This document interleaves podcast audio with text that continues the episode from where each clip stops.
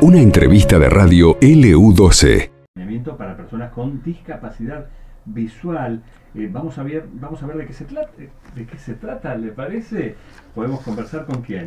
Con Ailén y con Karina que están del otro lado de la línea, profesoras especializadas en discapacidad visual. Muy buenas tardes, Ailén y Karina de este lado, Pablo y Nancy. ¿Cómo están? ¿Cómo están? Hola, muy buenas tardes. ¿Cómo están? Buenas tardes. Bueno, eh, las veíamos en las redes sociales y este emprendimiento, este proyecto, de, ¿de qué se trata este grupo? Bueno, les contamos, Resiliencia se trata, eh, somos un equipo eh, de tres profes de discapacidad visual que nos conocimos en Córdoba, somos las tres de acá de Río Gallegos y es un proyecto que tenemos pensado ya hace bastante tiempo y que bueno, ahora lo podemos eh, empezar a concretar. La idea es a futuro poder ser una fundación. Ajá. ¿Y eh, a quién estaría dirigido este grupo? ¿Sería un grupo de ayuda? No sé si de ayuda, más de acompañamiento, de apoyo. Eh, en realidad está dirigido a niños, a jóvenes, eh, a adultos y adultos mayores. Lo que buscamos con este proyecto o con esta fundación es que las personas con discapacidad visual, ya sea con baja visión o con ceguera, eh, puedan ser personas que estén eh, que estén rehabilitadas y que sean personas autónomas e insertarse en los distintos ámbitos de la sociedad mm. laboral educativo social ¿Y de qué número de personas estamos hablando aproximadamente? ¿Y cuáles son las limitaciones eh, más frecuentes a la hora de desenvolverse en la ciudad, me imagino, o en los propios hogares? Sí, lo que nosotras más notamos, eh, las mayores dificultades es el, desplazamiento de las personas que tienen discapacidad, que se quedan encerradas en sus casas, que ya no salen, que dependen de otro para poder hacer sus cosas, que en realidad con una buena rehabilitación ellas ellos podrían volver a aprender a realizar todas estas estas cosas y hacerlas de manera independiente. Con el acompañamiento necesario, que ahí entraríamos nosotras dentro de lo que es la rehabilitación visual, el uso del bastón, el uso de las tecnologías, que hoy es sumamente favorable. Ajá. Y pero eh, Río Gallegos está preparada para que la gente con discapacidad visual pueda circular tranquilamente. ¿Es amigable Río Gallegos? Sí, en realidad no está no está preparado Río Gallegos, pero nosotras creemos que es cuestión de, de concientizar y de capacitar.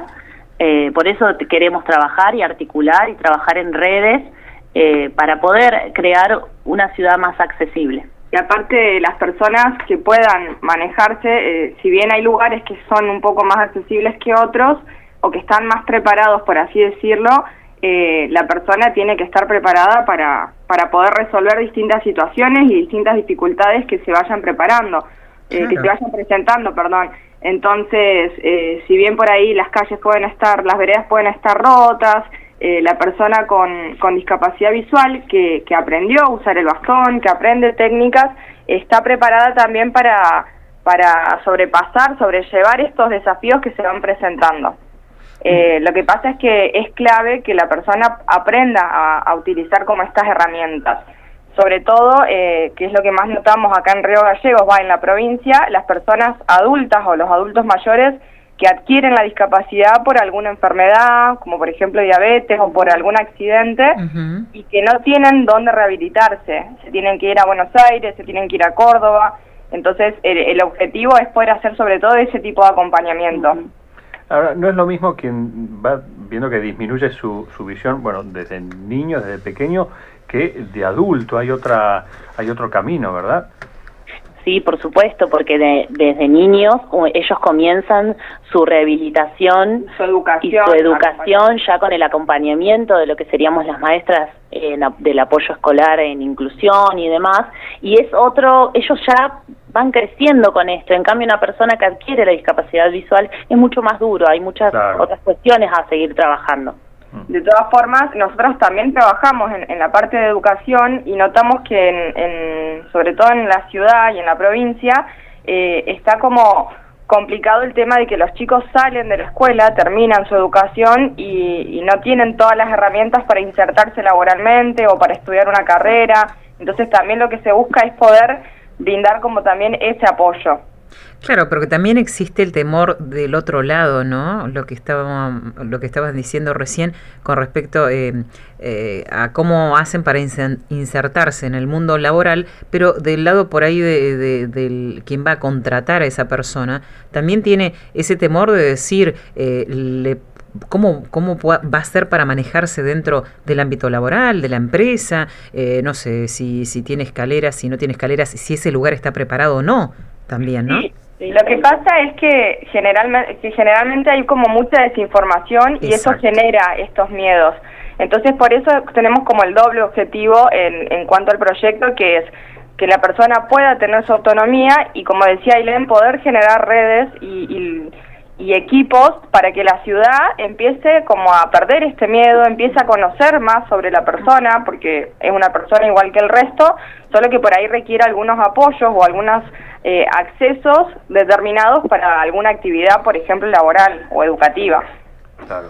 Eh, ¿Cómo pueden eh, hacer las personas que quieran acercarse, comunicarse para bueno ser parte de este grupo Resiliencia? Sí, bueno, estamos en las redes como Resiliencia Santa Cruz, en Facebook y en Instagram, nos pueden contactar ahí por privado y si no a nuestros teléfonos. Eh, voy a dejar el mío, bueno, vamos dejando de las tres. No hay problema. El de, el de Karina, 15 54 63 17.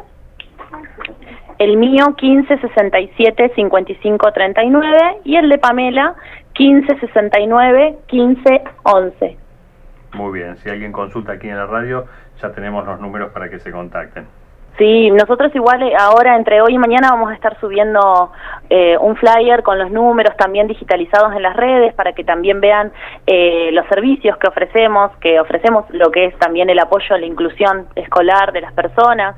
Por ahí si hay alguien que no está en inclusión en lo que es la escuela en la escuela especial, nosotros también podemos hacerlo, así que eh, vamos un poquito más allá también, además de, lo, que es la estimulación visual, la orientación y movilidad y la inserción laboral.